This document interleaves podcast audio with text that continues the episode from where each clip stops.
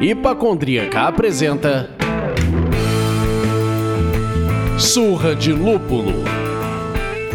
Oi, pessoal, bom dia, boa tarde, boa noite. Eu sou Ludmilla, mais conhecida no Instagram como Hipacondríaca. E no programa de hoje, meus amigos, esse é o primeiro programa de uma série de dois, ou seja, na semana que vem tem mais sobre alguns dos insights que a gente queria tratar da nossa pesquisa Retrato dos Consumidores de Cerveja nesse terceiro ano, o relatório mais lindo do mundo que vocês receberam agora, dia 1 de dezembro. Nessa semana, a gente vai debater o tema: os consumidores de cerveja artesanal estão envelhecendo? E agora? Como renovar esse público? Estratégias, armadilhas, etc. Nesse papo, a gente está com o Bob Fonseca, maravilhoso jornalista que nos ajudou nas análises esse ano e ainda contribuiu com uma conclusão poderosa quem não leu ainda, corre lá para ver. E para agregar ainda mais, a gente está com o André Barros, da cervejaria Layback, que vai nos contar um tanto sobre a construção dessa marca tão focada nos jovens.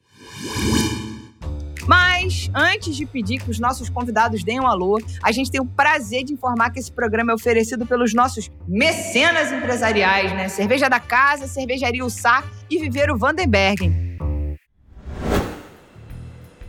Agora sim, Bob e André, deem um alô. Primeiro Bob para a galera reconhecer sua voz e depois o André, por favor.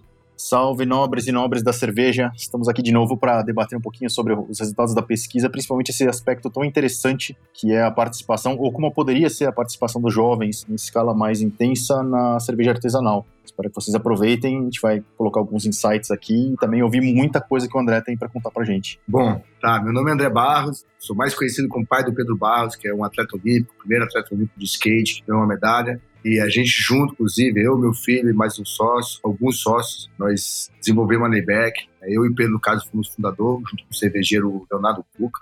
E é isso, uma cerveja que foi voltada totalmente, uma marca totalmente direcionada para o mundo do skate, do surf, da arte, assim, da música, que é o lifestyle do skatista. É uma, uma marca realmente do skate, mas que aí usa toda a sua plataforma, que tem ao redor, que né, no caso, como eu mencionei, o surf, o próprio, né, a arte, a música, a nossa cultura. Legal. Muito bom, bem-vindos. E eu sou o Leandro, mas hoje vocês podem me chamar do Washington. Quem aqui tem 40 mais vai lembrar do personagem do Chico Anísio, o jovem do Chico Anísio.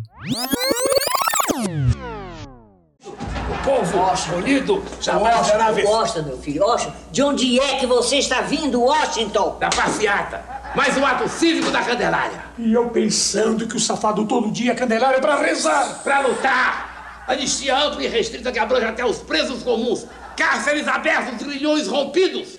A anistia já foi dada sob estalhão. Pra que essa passeata? Solidariedade à Nicarágua. Abaixo o imperialismo. Viva a Frente Sandinista de Libertação. Cala esta boca, você não sabe que eu sou síndico. Mãe, Hum, que é, filhinho? Que é, que é, que é, que é? Compra um botãozinho pra ajudar a Nicarágua. Nossa, Né, caraca. Aquele jovem revolucionário de mais de 30 anos que vivia ainda com os pais, mas era revolucionário. Pô, mãe, sou jovem. Exatamente. Muito bom. E a gente bate esse papo aqui tomando uma cerveja e eu queria saber, Bob, o que, que você tá tomando por aí? Cara, por enquanto, ainda nada, mas como eu tenho aquela máxima, né? Não tome, não faça nada bebendo cerveja que você vai se arrepender e ter que refazer tomando café depois. Então eu prefiro fazer as entrevistas a seco, então, remando um pouco contra a maré, mas para ter um pouco mais de, de assertividade aqui. Mas certamente vou tomar uma cerveja depois do programa, porque é impossível resistir, né? Esse papo sobre cerveja regado a cerveja, é... tudo tem limite, né? Eu também tenho e depois eu vou abrir uma cerveja com certeza. Isso aí. E você, André, o que, que você tá bebendo? Eu tô tomando aqui uma Hop Lager, que acabou de ganhar uma medalha de prata, né? Beer Cup em Florianópolis. Ela é uma cerveja que a gente fez em parceria com a Lon, né? A Lon, que hoje é nosso principal fabricante da cerveja Lebeck. Eu gosto de trazer ela principalmente para aqui para Nicarágua, onde eu tô, porque ela é uma cerveja bem, bem leve, mas ela, ela, ela é bem lupulada. Eu acho que a IPA aqui pra gente, no calor intenso, ela é uma cerveja que você tem um pouco menos de vontade de tomar. Ela é- se torna, que é uma cerveja que eu gosto muito, por isso que eu tô com a Hop Lager, porque ela é bem lupulada, então ela tem aquela lembrança da IPA. E isso é bom pra mim, porque, como eu te falei, aqui é muito calor, então a lagerzinha fica show, né? Isso aí. Nesse caso especial, eu, eu trago algumas e tomo elas normalmente quando eu pego um dia muito bom de onda, faço uma pescaria muito boa, algo para comemorar. E hoje, em especial do programa, eu resolvi abrir e apreciar que tá uma delícia. Obrigado, obrigado. E você, Lude? Bom, eu sou tchutchuca de quem? Olha ela aí, vai até latir. ó, ó, ó. Lagunitas, Ó. meu amor, minha paixão, vamos lá. Você não me falta nunca na geladeira. Então, estamos aqui hoje com a minha querida Lagunitas para variar só um pouco. Heineken me paga. E você, jovem do Chico Anísio, Washington, tá bebendo o quê? Eu tô bebendo, cara. Eu entrei agora num detox, né? Depois dos fins de semana que eu passei com a Lud, eu precisei de um detox. Então, eu tô na água hoje. Tá, vou ficar aqui durante. Hoje, mais nove dias. Limpinho. Eu tenho dois ditados para te falar, que envolvem passarinhos. Um, passarinho que voa com morcego dorme de cabeça para baixo. Dois, passarinho que come pedra sabe o fiofó que tem. O que, que eu posso te falar além disso? Nada, né? É só isso, me deixa me hidratar.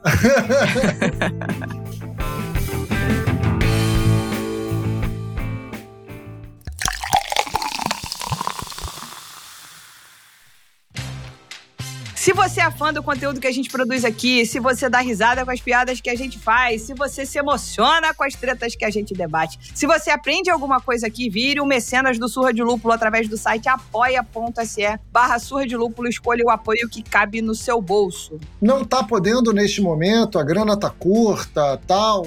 Sem problemas. Ajude a gente a chegar mais longe. Basta enviar o link desse episódio para um amigo que gosta de cerveja artesanal, skate ou surf. Pronto, É isso. acabou.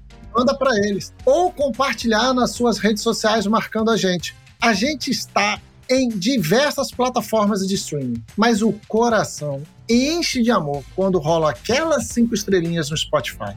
Agora, se você for assanhado ou assanhada e fizer o combo de cinco estrelas mais comentário no Apple Podcast, a gente vai à loucura, pira de alegria. As avaliações ajudam as plataformas a entenderem que o nosso conteúdo é relevante e melhoram muito a distribuição dos episódios. Isso aí.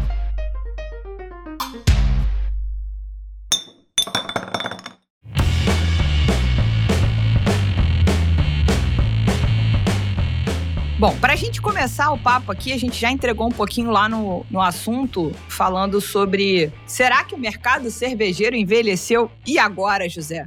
E aí a gente se deparou com essa informação quando a gente foi analisar os dados da pesquisa e percebeu que a maior faixa de público está entre as pessoas que estão com entre 26 e 45 anos, ou seja, 71% do público mais ou menos está nessa faixa etária. Ou seja, a gente para dedéu. E aí a gente se pergunta, como é que a gente faz para atrair mais jovens? Então a gente trouxe aqui o André da Layback para contar um pouco pra gente, e aí o Bob vai comentar, Leandro vai pitacar. Então é isso, o público da cerveja artesanal está envelhecendo, meus amigos. E agora, como é que a gente faz para atrair jovem? Então eu queria ouvir um pouquinho do André, que, que você acha, assim, você que já já está fazendo isso na sua marca? O que mais o mercado podia fazer para atrair os jovens?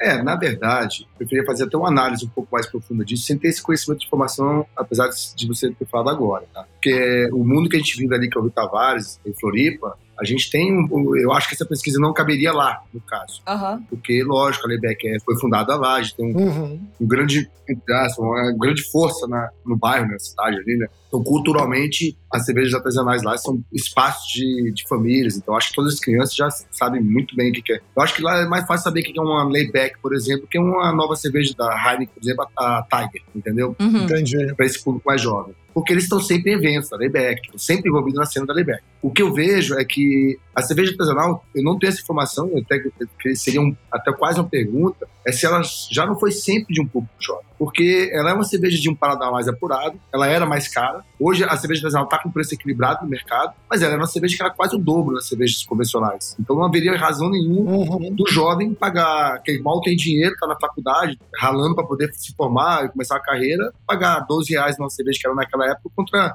5 reais numa Heineken, por exemplo. Por um outro lado, essa transformação que a cerveja artesanal trouxe, ela tá trazendo cervejas de altas escalas, mas que são cervejas de puro malte, como a, a que eu acabei de citar, por exemplo, a própria Ambev né, tem uma ou duas ali também de, de alta escala que é de puro malte. Enfim, eu acho que a escolha do jovem para cerveja de puro malte já existe, porque a precificação ficou mais equilibrada. Porém, cervejas artesanais, que é um paladar mais apurado, eu também não vejo por que o jovem querer. Eles buscam cerveja pelo ato de ficar bêbados né, de ter o, aquela questão da, do álcool na cabeça. Enquanto acho que a pessoa assim dos 26 anos já começa a buscar paladar, ele toma cerveja antes do almoço, né, ou na hora do jantar, enfim, não só para ficar na festinha.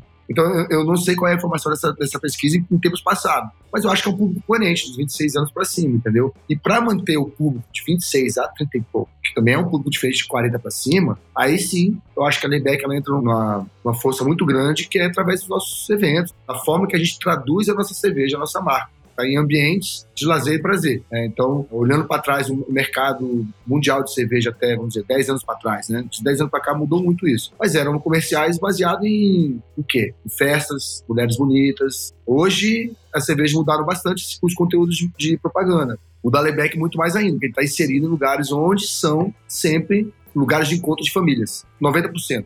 Desde a nossa linguagem, nossa propaganda, até os nossos ambientes nós somos nossos flagship, são nossos ambientes próprios. Nós hoje temos 20 casas espalhadas pelo Brasil e fora os nossos eventos que a gente faz de skate, como o STU, como o LAB, que é o circuito brasileiro é, amador, como o próprio QS de surf que tem na Praia Mole, que é o circuito que é a etapa do Mundial, entendeu? São todos públicos que realmente atraem jovens. Então, no nosso lado, a gente entende que a criança ela vai crescer entendendo o que é uma cerveja de artesanal de qualidade uhum. e ela provavelmente vai continuar esse paladar já desde cedo, porque ela vai experimentar uma, por exemplo, uma IPA, que é uma das cervejas que mais vende a gente Florianópolis, né? Ou no nosso no nosso meio assim. Ela é bem absorvida então a criança já, a criança eu falo assim, o jovem, né, de 18 anos, começa a beber cerveja, e já está tendo essa oportunidade de atacar uma IPA. Mas são poucas marcas que vão atacar esse público, porque não é um público que tem dinheiro, entendeu? Sim eu abranjo mais marca do que a própria cerveja, em, em termos de produto. Né? A, a Lebeck ela é uma marca de café, ela é uma marca de cerveja, ela é uma marca de roupa, ela é um, um logo. Né? Então, para mim, fica mais fácil atingir esse público. Mas eu vejo difícil de outras marcas rejuvenescer por essa questão, pelo fator financeiro, entendeu? Pelo fator de paladar mesmo. Senão, eles teriam que trazer. A Tiger, por exemplo, é uma empresa que está investindo muito forte no público jovem. Muito forte. A Corona ela investiu muito no público jovem, que é o público do surf, campeonato do circuito mundial de surf, entendeu? Apesar dela não ser uma cerveja artesanal, tá fora disso, mas ela é a maior cerveja do mundo que, que atrai realmente esse público que já, desde criança, já vem com essa formação. Então, as, as cervejas artesanais no Brasil tem que partir para isso. Senão, ela vai realmente ter esse problema no futuro. Isso é uma coisa envelhecida. O cara que tem muita experiência, tem muito paladar, sabe? Então, acho que. Mas, André, eu creio que a tua resposta ela já atinge bem o alvo, né? Que é você criar um ambiente. Não necessariamente o jovem vai consumir de pronto ali, a, direto a cerveja com frequência por causa do preço, mas por meio da família, por meio da marca de roupas, por meio do ambiente do skate, do surf, você consegue tirar a cerveja da gôndola e você consegue colocá-la no imaginário dessa molecada, dessa rapaziada, antes mesmo deles talvez começarem a consumir de fato, terem poder aquisitivo para consumir. Eu acho que isso falta para muitas marcas hoje, né? Elas não têm esse pensamento de você permear o imaginário, né? Você circundar, criar um ambiente ali, não só geográfico, mas de imaginário mesmo de uma marca de cerveja para que não necessariamente a pessoa que vai estar tá consumindo hoje ou que ainda vai consumir, ela já saiba do que se trata, né? Ele não vai chegar na gôndola do supermercado e falar, putz, a vida, o que, que é essa marca que eu nunca ouvi falar na vida? Não, essa marca eu já tenho aqui, eu já, já uso a roupa dela, já participei do campeonato de skate, já vi o café. Então eu acho que a sua resposta ela atinge bem cheio o alvo, que é você criar por meio de outras memórias, você buscar uma afetividade com o consumidor, né? Não necessariamente ele vai ter dinheiro para gastar, tomar uma IPA todo dia ali, mas ele vai querer provar, vai ter curiosidade. E quando chegar numa faixa etária que ele tem um poder aquisitivo um pouco maior, ele vai já lembrar de vocês e vai continuar consumindo, né? Acho que buscar o jovem não necessariamente fazer o jovem a partir de 18 anos ter dinheiro para tomar, mas ele ter um contato com a sua marca para que ele se torne um cliente fiel mais adiante, né? Sem dúvida. E você falou da questão do imaginário, Bob. O que me veio também é a questão da familiarização, né? Então, por exemplo, as crianças crescem em casas onde se bebe Brahma, Boêmia, Antártica, Skol e várias outras. Isso cria uma marca ali já com uma referência que é a dos pais. Meu pai consumia isso, no mínimo, ruim não é, né? já cria essa referência. Quando você traz isso para um ambiente familiar, os novos públicos, antes de serem aptos a consumir, né, eu estou falando de consumo consciente, consumo moderado, antes de ser apto a consumir, eles já estão olhando essas marcas e, e, se familiarizando com elas. Aí cai nesse ponto que você trouxe um pouco também do imaginário, né? Que fala, putz, isso aqui é tão meu pai, isso aqui é tão minha mãe, isso aqui é tão minha família, né? Os churrascos da minha família, os eventos. E também tem uma outra coisa que eu queria puxar aqui, que foram os dados que a Lud trouxe. Eu queria trazer uma outra luz a esses dados. A Lud trouxe perfeitamente ali que 31% está entre 26 e 45 anos. Mas se a gente somar 36 a 55 anos, bate 57% para a gente entender também esse envelhecimento além dos 45 anos, né? Quando a gente soma ali dos 36 aos 55 anos, chega a bater 57% dos respondentes de 4.388 pessoas ali. É um pouco disso. Foi bom você falar isso, Leandro, porque aí tira a faixa que o, o André falou. Não, mas realmente, de repente, o consumidor a partir de 26 anos tem mais recurso e tem mais vontade de paladar e tal. Tá bom. Vamos excluir ele. Vamos trazer o cara que vem do 36 a 55 anos, como você bem trouxe, 57%. Ou seja, sim, o mercado está envelhecido e convido os nossos ouvintes nesse momento está com o Spotify aberto, abra por favor o Instagram e bote lá layback. E aí você vai ver uma das coisas que nós falamos no programa que a gente gravou no FIC, falando sobre a maneira com a qual a, a cerveja precisa ser divulgada, o marketing da cerveja, né? E aí entender, se você olhar o Instagram do pessoal da Layback, é uma associação direta ao esporte, direta ao surf, direta ao skate, direta. Tem pro... foto de produto, tipo, compre aqui, promoção. Não tem essa merda, cara. A cerveja vai ser comprada por conta do estilo de vida que aquelas pessoas estão mostrando ali e interessando para quem gosta daquele. Enfim, isso para mim é bigorna na cabeça. Vender cerveja não precisa. Antes de ir para a próxima pergunta aqui, complementando um pouco, quando a gente viu o Instagram e foi estudar o Instagram, eu trouxe assim uma coisa para a Lud, eu falei: "Olha só, na bio da Layback não não tem a palavra cerveja escrito. não tem nem craft beer, nem cerveja, não tem nada. Tá? Isso aí foi uma estratégia, tá? Vou te explicar por que a gente usou essa estratégia. A gente teve por muito tempo a Layback Beer. Acontece que a gente, a gente ampliou, a gente cresceu muito nos últimos dois anos. A verdade é que a gente cresceu demais tivemos muita oportunidade no mercado. Hoje nós somos realmente a, a maior marca de, de cerveja no, Brasil, talvez até do mundo, nesse segmento, né, em termos de abrangência, de entendimento da, da, marca e engajamento com pessoas, com o público. E a gente começou a ter muita situação de crianças, principalmente muita criança, que já quer pegar adesivo da Layback, botar no capacete. Só que, pô, como é que eu podia ver uma pessoa com 7 anos de idade usando Layback Bia no capacete? Então a gente ficou, eu fiquei preocupado com isso, entendeu? Porque a gente sempre quis trazer uma mensagem de cerveja, Entendi. principalmente pro público que está aprendendo, que é a mesma mensagem que eu trazer meu filho. Cerveja é uma coisa para se tomar de uma forma responsável. Ele é um alimento. Ele pode ser uma coisa que você traga para sua vida de uma, forma benéfica. Como o cannabis, por exemplo. Perfeito. Eu quis trazer quebrando esse paradigma. Porque a cerveja sempre foi aquela coisa de, ah, o álcool, álcool, álcool. Lógico, o álcool não é ruim, né? Mas ele tem seus efeitos benéficos. Então a gente sempre quis conduzir a, a Lebec de uma forma que a criança entenda, ela deve ser usada no consumo mais benéfico para a saúde do que apenas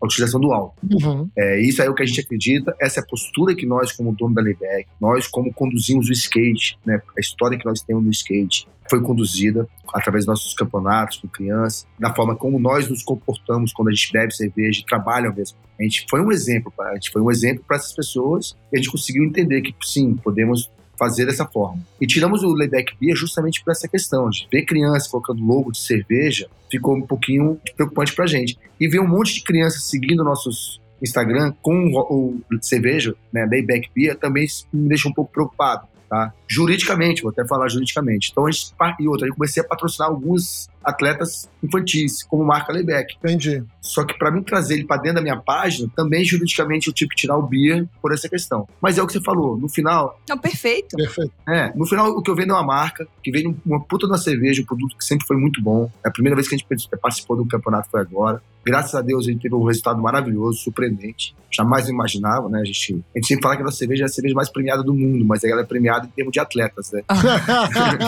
Nossos atletas são muito premiados. A gente tem campeão olímpico, tem campeão mundial de surf amador, campeão mundial de surf feminino em etapas mundiais, enfim. E a gente, então a gente sempre teve um produto de qualidade, como cerveja. E a gente sempre quis educar as crianças para esse novo paladar. Isso foi uma missão nossa. Pegando o gancho, André, eu te perguntar algumas coisas. Por que o café, né, como segunda bebida ali depois da cerveja, e se tem uma demanda por bebidas não alcoólicas do público com quem vocês trabalham também, né? Até pela questão do esporte, pela questão do momento. Tem momentos que você pode consumir álcool, tem momentos que você não pode. Não sei se essa questão dos não alcoólicos, isso inclui, pode incluir cerveja, mas também outras bebidas, se vocês têm essa demanda e se vocês têm algum plano já de lançamento é, em curto prazo. Até para você vir com esse foco na cerveja e você também trazer o layback bebidas, por exemplo, né? Que você pode ter outros alcoólicos, não alcoólicos aí no, no portfólio. Né? Energético, etc, sei lá. Né? Sim, é que assim, ó, eu fui manager do meu filho por muitos anos e de alguns atletas do skate. Então eu trabalhei muito nessa indústria de patrocinadores e patrocinados, tá? E automaticamente também de eventos. Então, o fato de ter hoje o circuito brasileiro no Brasil foi para mim experiências já de,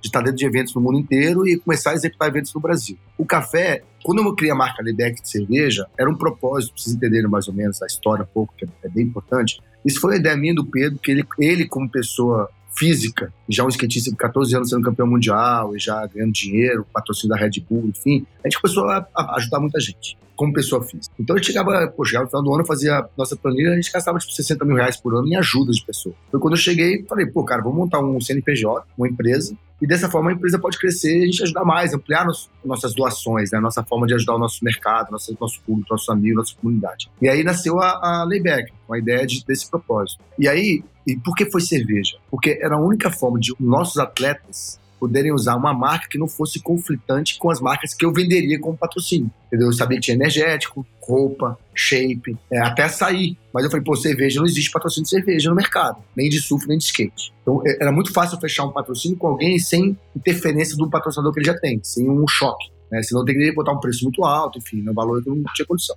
Então o café foi justamente mais um produto que eu percebi quando as, as crianças queriam é, usar layback a qualquer custo. Uhum. Então eu falei, pô, vou fazer o café. A gente fez o café, lançamos, mas é um café muito bom. Pô, é um dos maiores produtores de café do Brasil, melhores, né? Maiores não, melhores. Mas ele é muito limitado a Florianópolis, assim, sabe? Que o barista que fez o nosso café é de lá e ele quis uma coisa mais gourmet, uma coisa para ficar por ali. Mas era já poder, como eu poderia entrar no patrocínio, botar crianças na layback, entendeu? Também por um produto que não haja conflito com outros patrocinadores, entendeu? Então, sim, depois disso a Libeck começou a virar uma marca. Hoje que eu falei, nós temos empresa de eventos, né, roupa, e estamos saindo algumas coisas acontecendo. E a bebida não alcoólica, com certeza, é o nosso grande passo tá? Nosso grande próximo passo. Só que ele é um trabalho bem lento, porque a gente trabalha com licenciamento de marca. Entendi. É, né? No caso, a Lon é licenciado da Layback. Né? Então a gente tem que ter um, pô, para achar a fábrica, que quer fazer, que quer licenciar, de acordo com nossos diretrizes, é um trabalho bem lento, assim, entendeu? Mas eu acho que assim, nos próximos dois anos você vai ter surpresinhas, não posso falar. A gente Bom. adora. Surpresa a gente adora.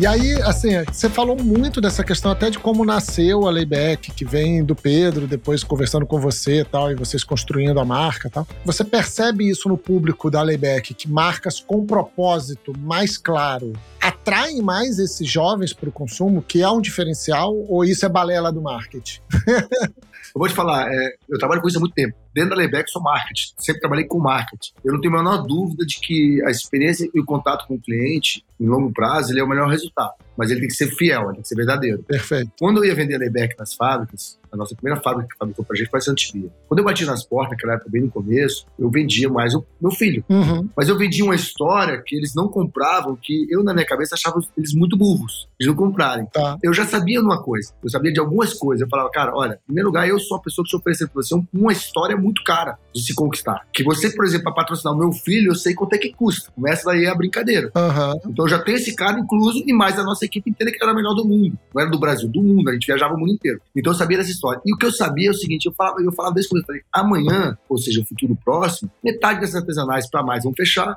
as cervejas grandes vão começar a, a, introduzir no mercado a cerveja puro malte para bater de frente com essas pessoas. Aí realmente vai realmente quem tem história de verdade vai perpetuar. Quem não tem história de verdade vai morrer, não tem a menor dúvida, porque não vai ser através de preço que ele vai ganhar uma eleição mais, entre aspas, entendeu? Uhum. Não vai ser pelos preços que ele vai conseguir ganhar os consumidor, vai ser pelas histórias. Sim. E eu vejo algumas que eram fortes no mercado que morreram. Por quê? Não tiveram autenticidade, mudando de, de, forma de marketing toda hora, sabe? Andava de acordo com o público ou com o valor de consumo. Uhum. Tinha marca que eu chegava, porra, o cara tá vendendo. Era engraçado, por exemplo, eu negociava na fábrica, eu perguntava, quanto é que, tá, quanto é que você vai fazer o litro da cerveja? Aí o cara me falava o valor. Eu falei, pô, bro, então tá, então é melhor comprar a tua cerveja e botar tirar o rótulo e botar a minha marca. Vai ser, Fazer um white label. é, vai ser, vai ser o mesmo preço, você não tá fazendo nada. E aí, esse mesmo cara, dois anos depois, tava vendendo a cerveja dele a, sei lá, 4 reais no dinheiro de hoje. No dinheiro de hoje, 5 reais no dia de hoje, por quê? Não fez porra nenhuma e tá querendo brigar com os caras grandes, ganhar volume, vai ganhar um centavo em cada cerveja, não tá nem sobrevivendo. Ou seja, se prostituíram, né? Tiraram aquela coisa do- da, da cerveja artesanal que a gente sempre, os amantes falavam, né? Uhum. Vamos manter né, o core da parada. Já morreu, isso aí não existe mais manter o core da parada, porque há quatro anos atrás, cinco anos atrás, você via vários festivais de cerveja pelo Brasil, várias cervejarias fazendo ações maravilhosas. Hoje acabou, não tem mais. Mas é óbvio, isso é um boom. Todo segmento tem um boom e a morre. Três, quatro anos depois. Eu sabia disso. Então eu construí uma história verdadeira, com um público verdadeiro. Quem não constrói essa história morre na praia, mas eu não tenho a menor dúvida disso. E é longa, ela é árdua, ela é cara, entendeu? E é isso que a Lebec sempre ofereceu. Eu falava, cara, eu não tenho dinheiro, mas eu já tenho patrimônio milionário, que é meu ativo. Meus skatistas, meus campeonatos, onde eu estou, meus atletas do sul. A minha família era muito cara já. Sim. Ela tinha um valor de marketing muito grande, entendeu? Então eu já confiei nisso. Acabou que as pessoas que não, não apostaram muito, praticamente quase todas que eu bati em porta, nem existe mais. As que apostaram se deu bem e eu tô feliz. eu tô bem pra caralho. Eu tava lendo uma entrevista do, do Rafael, do, do CEO da marca, na, na Exame agora, no final de outubro. Ele tava contando Sim. um pouco sobre como é que foi essa procura inicial pelas cervejarias para produzirem os rótulos de vocês. E contou até que, assim, algumas delas até lidaram com um certo preconceito, né? Sim, total. é, com vocês, falar, ah, isso é, não é uma coisa legal. Acho que, se eu não me engano, ele usou até uma expressão, uma coisa de, de vagabundo, né? Assim, uma coisa bem Uhum. pejorativa, né? Que foi tratado, foi tratada a proposta de vocês, assim. Meu ver, acaba refletindo um pouco também como é que é o meio cervejeiro, né? Assim, já tem 20 anos, um pouco mais de 20 anos, essa retomada da cerveja artesanal, e aí essas pessoas que fizeram essa, essa retomada acabaram envelhecendo, né? Você tem um perfil muito claro de cervejeiro homem, mais envelhecido, branco, né? E conservador até. E ele acaba sendo bastante refratário a esse tipo de mudança, né? Esse tipo de proposta. Então eu queria que você contasse um pouco como é que foi esse processo de ter portas fechadas, portas abertas, aí no começo, quando vocês foram apresentar a ideia para cervejarias. Cara, sou formado em gastronomia, tá? Na Austrália. É, uma faculdade muito boa francesa. O meio gastronômico, ele, ele é muito parecido, historicamente, com o meio da- do cervejeiro, que, é, o- que não não deixa de ser um chefe de cozinha. Né? O cervejeiro é um chefe Uhum. de cozinha, cozinha um produto. Que é cheio de ego. Né? O meio cervejeiro sempre foi muito cheio de ego. A gente, quando a gente entrou no mercado em Florianópolis, principalmente, a gente entrou já... Cara, eu, eu, eu literalmente comprava cerveja, botava no meu carro e vendia na rua, tirando do porta-mala. E foi muito rápido saindo de um, de um Fiat Uno para uma, uma van, do van para um espaço que era de, sei lá, quantos metros quadrados e se multiplicando, por causa da minha força. E no meio cervejeiro eu via muito isso. As pessoas mesmo tinham. O próprio meio cervejeiro tinha muito preconceito com a Lebec. Porque assim, a gente não participava de campeonato, a gente sempre foi muito, limitado durante alguns anos só uma Pils. Perdão, uma Pils e uma IPA. No segundo ano já tinha uma IPA. Mas por questão de ter uma fábrica que não era nossa, não ter muito controle sobre isso, a gente só teve duas cervejas durante quase cinco anos. Só que a gente participava de alguns festivais de cervejas artesanais. Entendeu? Então existia um, um próprio preconceito da própria indústria cervejeira. Porque eles, ah, mas cara, esses caras não participam de campeonato nenhum, fazem pouca cerveja, não tem fábrica própria, e tira essa onda. E eu era muito claro com eles, eu falei, cara, eu não sou cervejeiro, não somos uma marca de cervejeiro, nós somos uma, uma marca de cerveja que vende para um público X e pronto, acabou, cara. Só que a gente vende cerveja artesanal. É o nosso produto, cerveja de qualidade, entendeu? Sim. E a gente, eu batia isso de frente várias vezes, assim, de ter que sair de grupo, às vezes, ser ofendido mesmo. Eu acho que a dificuldade da galera não é que vocês são uma marca, ponto. Sim. Né? Hoje você já falou, é roupa. Vocês são uma marca, vendem cerveja também. Só que aí sim, Ah. aí a gente pega, carrega essa, essa mochila de ser um meio que ataca o que é novo de um jeito muito bizarro, né? Aquilo que é novo é taxado como ruim, como errado. Parece que tem uma fórmula só. Só que a cerveja artesanal veio para brigar com o monoestilo Exatamente. Exato. reclama do mesmo estilo sendo vendido, mas querem que todo mundo tenha o mesmo modelo de negócio. Querem que todo mundo suceda da mesma forma, fazendo lançamento toda semana, fazendo só cerveja New England IPA. Mas não. Aí chega alguém querendo fazer um negócio completamente diferente e fala: Porra, não, isso não é cervejaria, isso não é assim, isso não é assado. Caralho, velho. É, exato. Não, mas assim, eu, eu compreendia muito isso, eu era muito pontual na questão de onde eu tava. No meio cervejeiro, eu sei que ali eu era na cabeça do. É que eu falei, eu sou chefe de cozinha, eu sei como é que funciona a cabeça das pessoas, como chefe, entendeu? Uhum. No meio cervejeiro também, né? Eles olhavam pra gente dessa forma, tipo, porra. Só que eu, muitas vezes, quando eu conversava com eles, eu falava, cara, eu tô aqui pra uma- um caminho, uma soma pro lado de vocês que vocês não estão conseguindo enxergar. Eu vou levar um público que vocês não conseguem trazer pra tomar cerveja. Sim. É simples. E, e só eu vou conseguir. Vocês não vão conseguir atrair um cara que eu atraio pra dentro desse, da- das, das suas coisas caríssimas pra se tomar. Entendeu? Então, e, e, assim, eu, eu tentava falar, algumas pessoas eram realmente muito abertas, inclusive entendiam e outras pessoas se negavam completamente, né? De, eu falei, eu sofri alguns, eu sofri alguns bullying, eu que sair de grupo de falar, pô, brother, não dá pra ficar ali, o cara tá toda hora jogando uma farpinha, sabe, assim, coisas bobas, assim. Mas o que eu queria pra eles era mostrar isso, falar, cara, eu quero é realmente que as pessoas tomem bastante cerveja artesanal, é só isso que eu quero. Se é a minha ou se é a sua, pra mim não faz a menor diferença. Agora, o que eu fazia pra eles no festival é que, quando eu levava uma pista de skate pro festival dele, a minha curadoria de música, o meu crew, porra, o festival se transformava numa coisa simples de tomar cerveja pra uma grande festa familiar, entendeu? Legal. Onde as pessoas eh, saíam saía em todas as mídias, saíam em todos os jornais, saíam em todas as coisas. É. É isso que eu vou falar pra ele, que eu podia proporcionar, né? Então. Aí você botou a galera no bolso. e na fábrica não era diferente. Eu batia em porta, os caras olhavam pra gente e falavam, pô, eu nem sabia que era Pedro, entendeu? O cara nem sabia que era skate. E eu era muito, eu sempre fui muito real a, a minha filosofia de, de onde quero ir como negócio, que era o que eu queria vender. Então, por exemplo, eu falava muito de cannabis, eu falava de fazer cerveja, a gente fez a Fortune, né? a gente lançou uma cerveja com a Fortune 420. Hoje nós temos a, a, a nossa APA que é terpeno, entendeu? Totalmente direcionado para o cannabis, um termeno, um strength de um cannabis que a gente gosta, que é o Lyman Kush. Então a gente sempre teve essa conversa já aberta. Eu, pô, eu sou tatuado, né, cara? Imagina, eu chego num lugar. Apesar que hoje eu sei muito cervejeiro é tatuado, mas na minha época, eu sou de 2013, a Layback de 2013, ela tem tempo já. Aham. Ela foi uma das pioneiras no Brasil nesse, nesse boom. Uhum, Não uhum. pioneira, mas pioneira no boom. Porque a pioneira tava lá da Dubia, tava todas aquelas lá muito tempo atrás, mas Eisenbahn e tal. Sim, sim, sim, sim, sim. quando deu o boom, eu fui lá, né? Então, naquela época, realmente, bater em cervejaria, bater em porta, pedir principalmente cigana, eles nem sabiam o que era cigana. Eles nem entendiam o que era fazer produzir cerveja para outros. Eles pensavam que, ah, eu faço um bet e custa, custava mais caro que a própria cerveja na loja. Aham. Entendeu? Porque, eles, Aham. porque tinha que fazer o label especial e tal. Então a gente sofreu muito com isso, até que um ou outro começou. A, a- a que mais apostou na gente, por exemplo, que puxou a gente de verdade, foi a, a Baker, Uhum. que infelizmente aconteceu aquele incidente, mas, cara, a gente. Quando a gente recebeu o convite deles e com o projeto de negócio deles, para o que eles queriam fazer com a Layback, a gente ficou super emocionado, né? Porque era um sonho de consumo estar numa cervejaria que nem a Bac tinha acabado de ganhar prêmio mundial, América do Sul, América, não sei, o prêmio de melhor cervejaria, várias medalhas em todos os campeonatos, convidar a gente para fazer parte de um projeto deles, um projeto que era ambicioso mesmo, era para em seis meses estar vendendo 150 mil litros de cerveja, entendeu? Uhum. É. Aí que a gente começou a entender que, porra, estamos quebrando. Aí a BAC, só pra você entender, a BAC foi a que deu um murro, uma bomba nessa história inteira de preconceito contra a gente. E aí todo mundo abriu as portas. Cara, depois que a BAC começou a produzir pra gente, era incrível. Quando a- a- aconteceu a coisa com a BAC, aquele problema, todas as cervejarias artesanais ligaram pra gente pra produzir pra gente. Isso foi, foi foda. É. É uma pena que tenha acontecido, enfim. Isso também é reflexo Sim, de uma gestão de negócios. As pessoas, talvez, para poder chegar no preço que precisavam chegar, precisavam fazer coisas e, enfim. É, muitas coisas. Alguma atenção deixou de ser dada em algum momento da produção e a gente não tá nem aqui para discutir isso. Vamos deixar né, a justiça e o mapa resolverem isso. Lógico.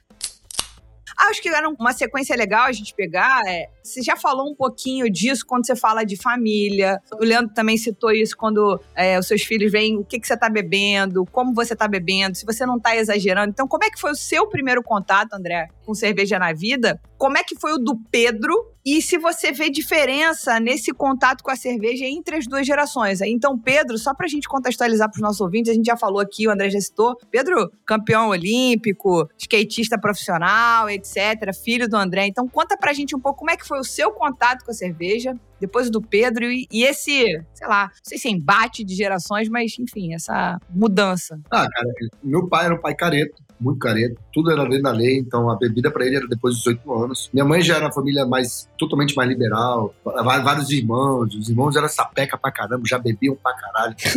E aí eu te fazia tudo escondido. Então é diferente, né? Porque ah, você fazer as coisas escondidas, você faz sem informação do que é. E a intenção era 100% de ficar louca. Pedro começou a tomar cerveja, com a, como se fala, com uma liberdade muito grande dentro de casa. Né? Até porque eu, eu criei meu filho sozinho, praticamente, né? Pro pai e mãe dele. Então ele. Tudo que eu fazia era na frente dele, não existia. Eu ando de skate pega onda, ele anda de skate pega onda. Então a gente vivia intensamente juntos.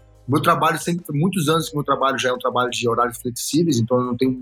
Desde que o Pedro nasceu, os empregos que eu tinha como chefe de cozinha, por exemplo, ele era conciliado com a escola dele. Então, fora a escola dele, o horário de escola dele, ele era o tempo todo comigo, não tinha outra pessoa comigo, entendeu? E, pô, eu sempre que eu fiz, eu fumei maconha, eu bebi, tudo que eu fiz na minha vida, eu fiz na frente deles e deixando pra ele o autoconhecimento do que era o negócio. E a comunidade do skate é uma comunidade muito familiar, ao contrário que isso que era mais engraçado, tipo, o preconceito mais doía na gente, porque a gente sabia o que, que a gente era como família, muito mais do que as pessoas imaginavam que, ah, pão de vagabundo, não, pelo contrário, a família do skate é uma família muito, gerações que estão, porque o esporte faz isso, né, ele, ele traz gerações pro mesmo ambiente. Sim. O- Você vai jogar um vôlei, você joga um vôlei, um cara de 12 anos, um moleque de 12 anos joga bem com um cara de 40 anos. Não tem, é, o que vale ali não é a idade, o que vale ali é a performance, entendeu? Aham. Então no skate sempre foi assim, eu, meus amigos tomando cerveja e meu filho, as crianças, os amiguinhos deles e outros mais novos, um pouco mais velhos, tomando no mesmo ambiente, a gente sempre fazia a mesma coisa. Claro, vou te falar, eu fui muito mais flexível com o cannabis, por exemplo, com meu filho, que com o álcool. O álcool eu tentei sempre uma coisa, cara, bebe comigo, faz comigo quando você quiser, não sei o quê. E eu ficava meio preocupado, entendeu? Uhum. O cannabis não, porque o cannabis eu acho que quem é maconheiro de verdade, ele tende a ser uma pessoa mais devagar. Aham. E o cara que é alcoólatra, ele tende a ir pro lado, né, ele pode ir pra cocaína, porque a cocaína, querendo ou não, ela ajuda o cara a beber mais, a ficar mais tempo na night, não sei o quê. Sim. Então eu sempre fui mais assim, eu tinha mais plantinhas, né, que eu plantava, ele cuidava das minhas plantinhas, então eu falava muito mais pra ele ser um, um cara que experimentasse a maconha na idade que ele quisesse experimentar, experimentar, né, do que o álcool. Mas eu sempre fui aberto pra ele que quando você quer tomar, você bebe. Aí eu me lembro que uma vez eu acho que ele tinha, sei lá, uns 9 anos, 10 anos, 11, era muito pequenininho. Aí teve um ano novo, eu percebi que ele tava ali, ah, tio, deixa eu dar um golinho. Ah, Tio não, né, cara? Tem que dar, né? Aí eu te dava um golinho, só que eu comecei a perceber que ele pedia pra vários tios.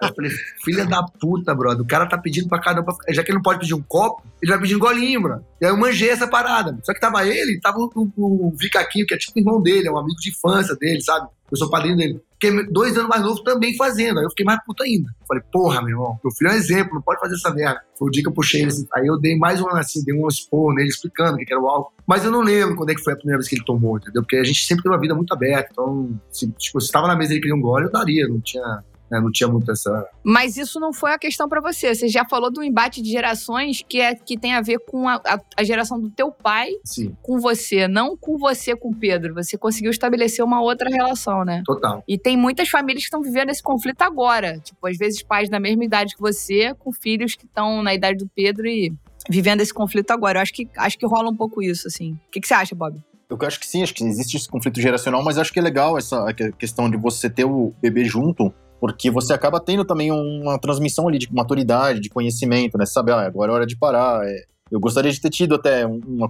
uma- um relacionamento desses, assim, quando eu era, comecei a beber cerveja, né? Porque acho que faz muita diferença você ter uma pessoa que já passou por já bebeu, já conhece os efeitos do álcool e te explicando, né? O passo a passo, olha, é melhor dar um tempo. Acho que pra muita gente falta um pouco essa questão do. Isso se reflete na vida adulta também Sim. acho que acaba, acaba se refletindo pelo resto da vida o modo como uma pessoa se relaciona com o álcool.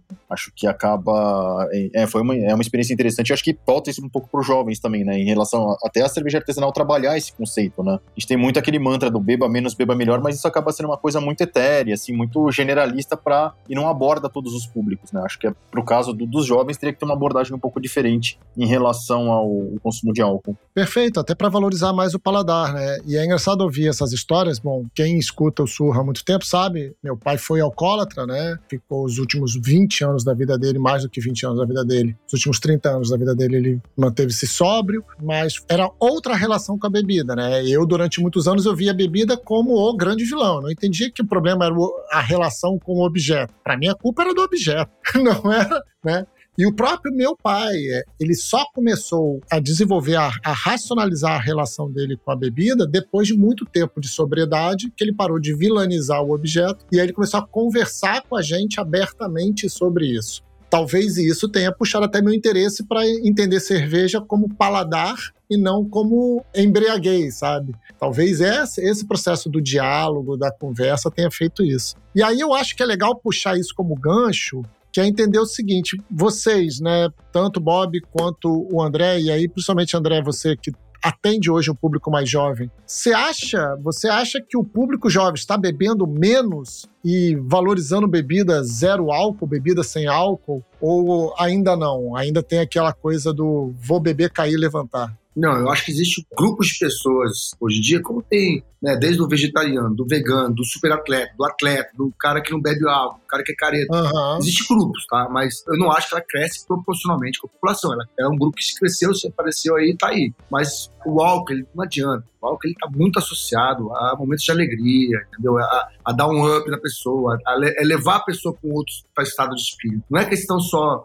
As pessoas sempre vão se imaginar alegre depois que ela toma alguma coisa. É uma busca instintiva da gente. Isso aí tá isso tá em, em, na espécie mesmo. Não querer ficar querendo falar com algum psicólogo, psiquiatra, mas isso, é, isso é óbvio, né? Óbvio. Uhum. Né? Você tá em animais. Então eu não acho que isso existe, tá? É pelo contrário. Eu acho que se você botar. O que você pode fazer hoje é exatamente hoje. Existe um mercado muito grande de pessoas que não bebem, mas que querem estar junto com esse grupo que bebe, só que sem o consumir o álcool. Isso que eu vejo, tá? Entendi. Principalmente no mercado de cerveja. Eu gostaria de fazer cerveja sem álcool, porque o cerveja sem álcool é muito benéfica. Por exemplo, eu pego onda, eu sufro 4 horas, 5 horas por dia, às vezes. Cara, eu pegar uma cerveja sem álcool, tomar duas ou três para fazer uma reposição de carboidrato e de água, é perfeito. Entendeu? Perfeito. E, e às vezes eu quero tomar quatro. Só que se eu tomar três com álcool, o álcool já começa a trazer uma toxina para mim que não é legal. Nesse momento de atividade física intensa. Então eu posso tomar uma, entendeu? Eu não posso tomar duas. Só que se eu tomar duas ou três, eu consigo me manter nessa, nessa atividade esportiva. Tipo assim, eu subo aqui no lugar que eu vou de barquinho. Eu posso cair a cada 40 minutos do barquinho e tomar uma cerveja. Só que com álcool, não. Uhum. Depois da quarta cerveja, eu tenho um, um teor alcoólico ali que não é mais benéfico para minha saúde nesse momento. Então, eu acho que para esse consumidor existe sim um, um alvo legal, tá? Existe ex-alcoólatras, muito ex-alcoólatras, com a cerveja chegando a um nível de paladar bom,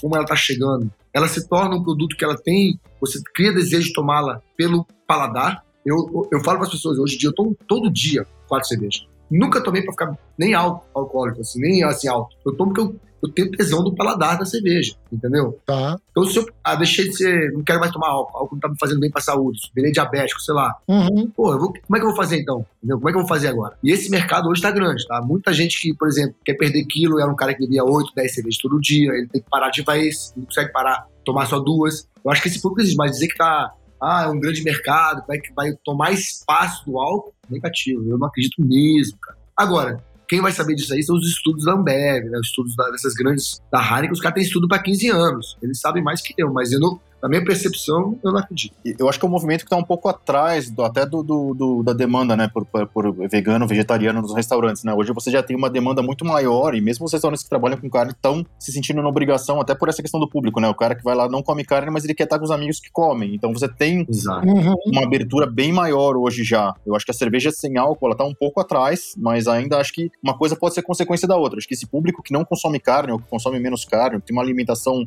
é, busca uma alimentação mais saudável, pode é, também a reboque puxar a questão das, das bebidas sem álcool. É, aí eu cito não só a cerveja, mas acho que tá uma coisa que também é mais forte em, em Floripa, talvez o kombucha, né? Que também tem uma, uma demanda ali crescente, ainda muito pequena, mas crescente. É, eu acho que é uma- um movimento de com- causa e consequência ali que vai, vai puxar, uma coisa vai puxar a outra com o tempo, assim, mas realmente para ser um mercado considerável, como o caso da cerveja sem álcool na Espanha, que é- já tem uma fatia razoável do, do mercado, acho que ainda falta um bom tempo ainda. E também desenvolvimento de qualidade de, de estilos, né? A gente mal saiu da Lager, que parecem os sucrilhos murcho, né? Com a sem álcool, né? Até 0,5 para umas cervejas um pouquinho melhores, né? IPA, Weissbier, já com outros métodos, né, de tornar a cerveja sem álcool e tornar a cerveja também sensorialmente mais interessante. Então, ainda tá, tá muito cedo para isso, mas acho que é um mercado com potencial muito grande, assim. E também puxado pelo esporte, né, não só para uma busca de estilo de vida só por si só mais saudável.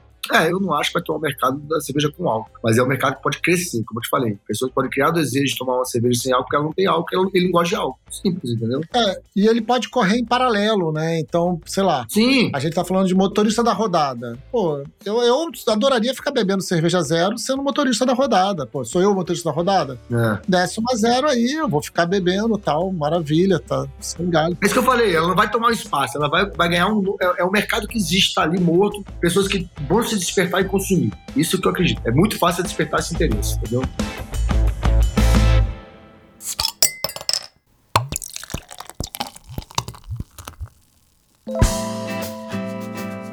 Então, eu queria aproveitar que a gente está nesse momento para falar sobre uma coisa que eu comecei lá no iníciozinho do papo, provoquei a galera a entrar no Instagram da Layback para dar uma olhada que tem nada a ver falando de produto específico, nem de camiseta, nem de cerveja, nem de prancha, nem, nem nada. É a marca inteira ali, é o estilo de vida. Ou seja, é uma coisa que a gente conversou um pouco é, lá no evento do FIC que a gente teve em BH em novembro, que é a cerveja é um acompanhamento do assunto, né? A cerveja não é o palco principal, não é a apresentação, não é a Anitta nesse Rock in Rio.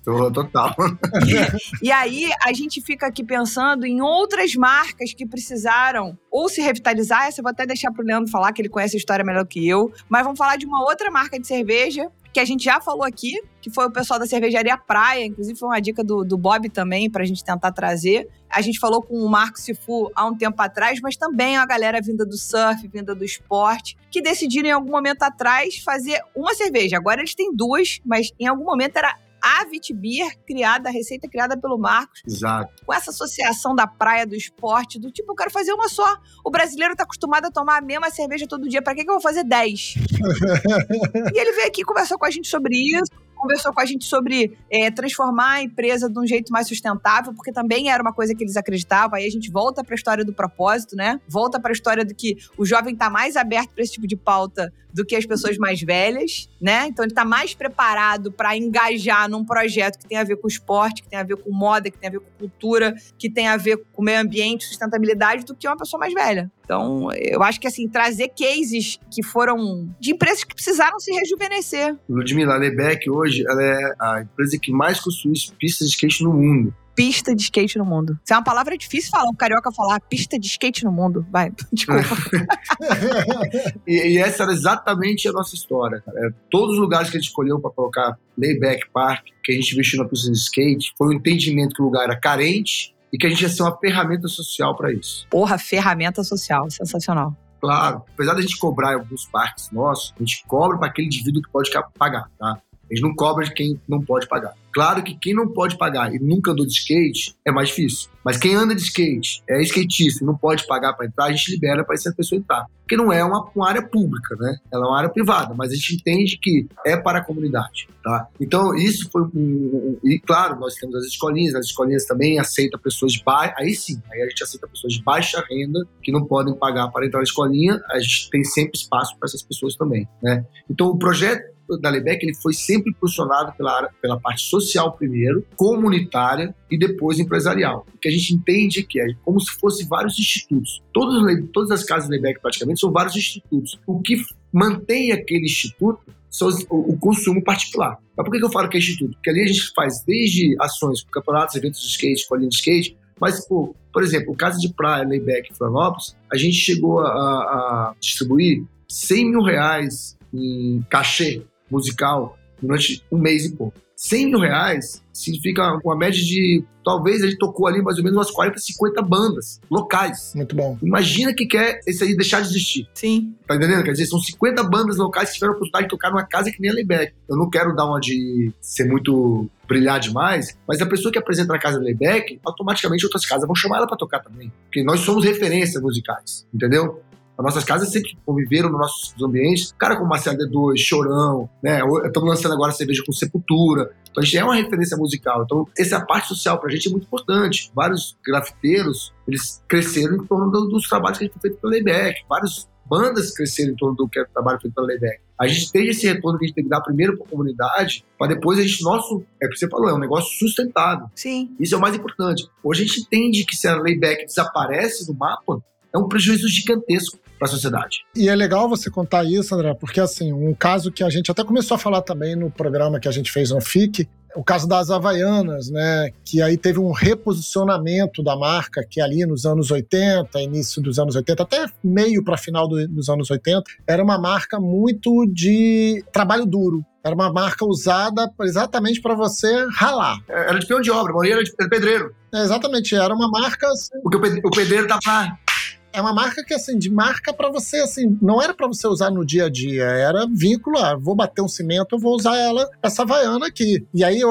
eu recomendo que quem os cervejeiros, os donos de cervejarias que estão nos ouvindo aqui, que têm interesse de reposicionar a sua marca, estuda o caso das Havaianas também, em que foi encabeçado ali pelo Marcelo Serpa, que começa ali, e eu, eu fiz a piada hoje nem pensando nisso, do, começa ali com o Chico Anísio falando, os únicos atributos da Havaiana é que ela não soltava as tiras e não, não tinha cheiro. Não deformava. E que todo mundo sabe que era mentira.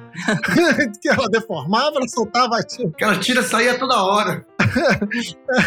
é, todo mundo sabe que aquilo ali era mentira, pô mas eram os únicos atributos dessa marca. E aí o que, que eles fizeram, né? Eles quiseram colocar a marca como produto de moda. Eles fizeram pelo Brasil? Não, eles mandaram para França, para os desfiles, para os modelos usarem enquanto estavam no camarim. Enquanto elas estavam trocando de roupa, botava a Havaiana. Só que essas fotos começaram a serem publicadas. Então as pessoas começaram a ver grandes modelos usando Havaianas. E aí teve até um caso que o Marcelo Serpa contava que começou a acontecer das pessoas que moravam na Europa, vinha para o Brasil, enchia a mala de Havaiana para vender na Europa muito mais caro, porque aqui no Brasil pagava-se o que seria relativo hoje a 10, 20 reais, na Europa pagava-se o que seria relativo a 10, 20 euros. Então eles botavam na mala, enchiam de pares, levavam. E eu acho que é um caso legal de pensar quando fala de reposicionamento, porque tem isso que o André estava falando, né? De participar do meio além do produto. É participar daquele meio que você quer dialogar, né? É, eu estava conversando com uma pessoa que, nessa vez que a gente estava em Belo Horizonte, que eu falei, putz, a gente tem que entender os dialetos e falar esses dialetos. Então, quando você tem uma marca que nasceu do skate, que nasceu do esporte, e você está se mantendo, abrindo skate parks, abrindo esse tipo de coisa, você está mantendo o dialeto aceso, você está sabendo dialogar com esse pessoal. Senão você perde, você envelhece, naturalmente os proprietários, os donos, o mestre cervejeiro, a liderança vai envelhecer, e aí os critérios de tomada de decisão envelhecem junto, né? Se você não acompanhar esse dialeto, esse aprendizado aí, né? O André, nesse caso do, do Layback Park, principalmente, das outras unidades da, da, marca, acaba sendo um ponto de venda sem ser exatamente um bar, né? Porque você tem um impacto sociocultural, você tem também uma permanência das pessoas por mais tempo por outros motivos que não a bebida, né? Total. Quanto que responde isso pelo total das vendas da marca? Assim, a maior parte das vendas ocorre no, nas unidades da Layback, ocorre fora? 100%. A Layback Park, ela, ela cresceu por um motivo. Ela nasceu por um motivo, foi de trazer um bem social, que foi o Layback Park da Lagoa. Meu sonho era ter colocado a pista de skate na Lagoa, eu nunca consegui. E eu achei um terreno, falei, cara, eu vou construir uma pista que vou liberar para o público abertamente. E aí eu vou botar a porra de um bar aqui, foda-se. Nem que eu pague só, se eu conseguir tirar o dinheiro que eu posso pagar isso aqui, manter isso aqui para a comunidade, tava ótimo. E o crescimento, o que foi? Distribuição do Brasil é uma merda. Fabricação, logística e fabricação, mais distribuição é a, a merda mais em dobro ainda. Porque tem desde, né, cara, os impostos, né, cara, são as tributações são impossibilitam você sair de um estado para o outro. A concorrência uhum. é difícil para isso e o metodologia de distribuição é, é ridículo, sabe? No Brasil é assim, a coisa mais bizarra que existe. O que a gente percebeu? Cara, peraí, eu comecei a ver que eu vendia, sei lá, eu vendia muito mais dentro do parque daquele lado que eu vendia em todos os mercados. Eu tinha, sei lá, 250 pontos de venda e eu vendia mais no mesmo parque só. Aí que a gente começou a perceber que o flagship é um bom negócio. E, claro, isso quase tudo foi ideia do Rafael, tá? Não foi minha, não. Pô, o cara é um gênio dos números, né, cara? Então, ele é muito inteligente, é um cara que eu admiro muito. Graças a Deus, eu encontrei ele no caminho. Ele entendeu também o seguinte, que o flagship ele tem um valor agregado muito forte para quem um dia queira comprar a gente. Porque, por exemplo, se a Ambev, Coca-Cola, uma Heineken, qualquer pessoa que quiser comprar uma marca, ele vai comprar ou pela lata e o engajamento, ok, porque eles não têm como produzir para eles mesmos, ou por uma marca ser muito forte com o público. Layback Park hoje é um modelo de negócio que a gente, a gente hoje vende Ambev. A gente tem contrato com a Ambev. Por que, que a Ambev não vai A Ambev não tem lá dentro uma estrutura para falar assim, vamos montar um monte de parques. Não tem isso. Eles não trabalham com real estates, uhum. né, com imobiliário, não trabalham com esse tipo de gestão. Então, eles começam a olhar pra gente e falam, pô, peraí, a gente compra a marca Layback e ainda tem 30 casas no Brasil inteiro. Porra, isso é o sonho de consumo de qualquer marca do mundo, entendeu? O flagship é o melhor modelo de negócio que existe. É o mais difícil, mas é o melhor modelo de negócio que existe. Então, a ideia da Layback foi, foi bem isso, né? A gente poder entrar primeiro com um projeto social e depois para fugir da parte de distribuição e de fabricação, que era um, é um modelo de negócio que o cigano, coitado, no Brasil sofre. Verdade, com certeza. É interessante por isso, né? Porque a, essa venda da porteira para dentro nas fábricas é um modelo bem americano, né?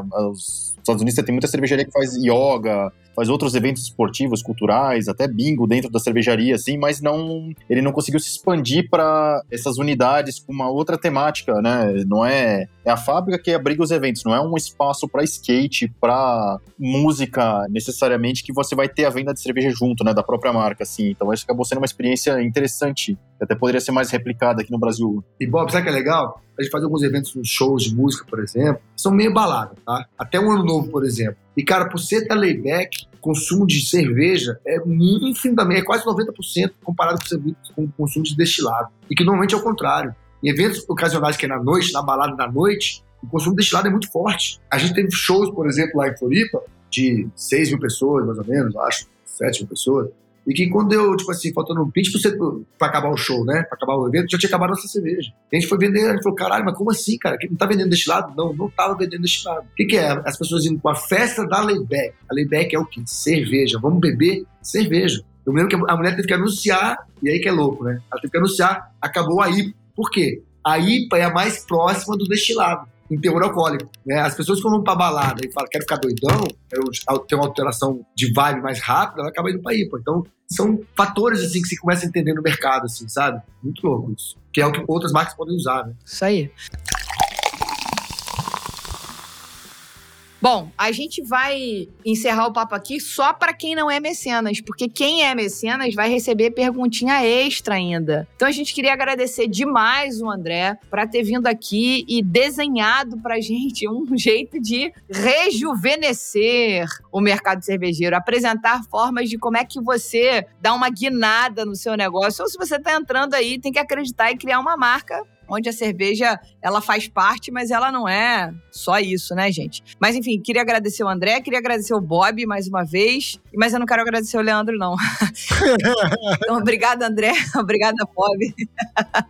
e aí, recebe o conteúdo extra quem é mecenas, então, obrigada para os dois aí, foi ótimo. Só, primeiramente, queria agradecer a Lon em especial, que é, uma, que é a fábrica que hoje trabalha com a gente. São pessoas, assim, incríveis. Legal. Que fabricam a cerveja de altíssima qualidade. É impressionante como eles prezam na qualidade, inclusive quando faz para terceiros. A prova disso é que eles pegaram a nossa cerveja Lebec, tiraram da prateleira, não foi uma cerveja feita para o festival, tiraram da prateleira, botaram ganhando duas medalhas de prata pela indicação da parte deles também, né? E eu sei que isso é muito importante. E eu queria mais isso, agradecer a eles, né? Porque eles têm sido realmente bons parceiros. É uma empresa, inclusive, de toda a nossa conversa, que está tentando remodelar um pouco, trazer para o público jovem. A forma que eles estão desenhando, o logo, tudo, tá indo para o público jovem. Então bate bem com a nossa conversa. E é isso. Mas esse agradecimento a Long, que é também muito importante. Quer dar algum recado, Bob? Eu queria agradecer pelo convite. Sempre bom ver um modelo de negócios diferente, né? Que traga uma bufada de ar fresco aí para o mercado cervejeiro, principalmente quando dá certo, né? Quando está crescendo. Eu queria agradecer ao André pelo compartilhamento das experiências aqui. É sempre bom aprender um pouco mais também sobre como é que funciona modelos alternativos de, de venda de cerveja, principalmente fora da, da fábrica, né?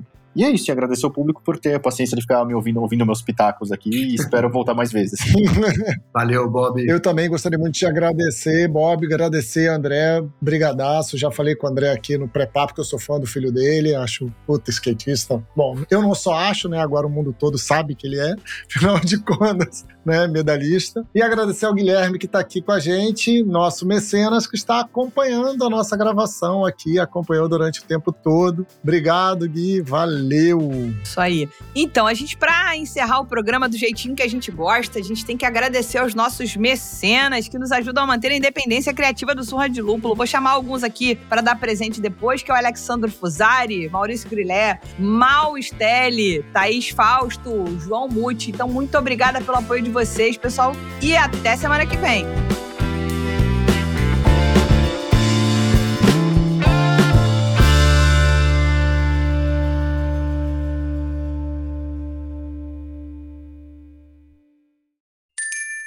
Beba menos, beba melhor. Beba com moderação.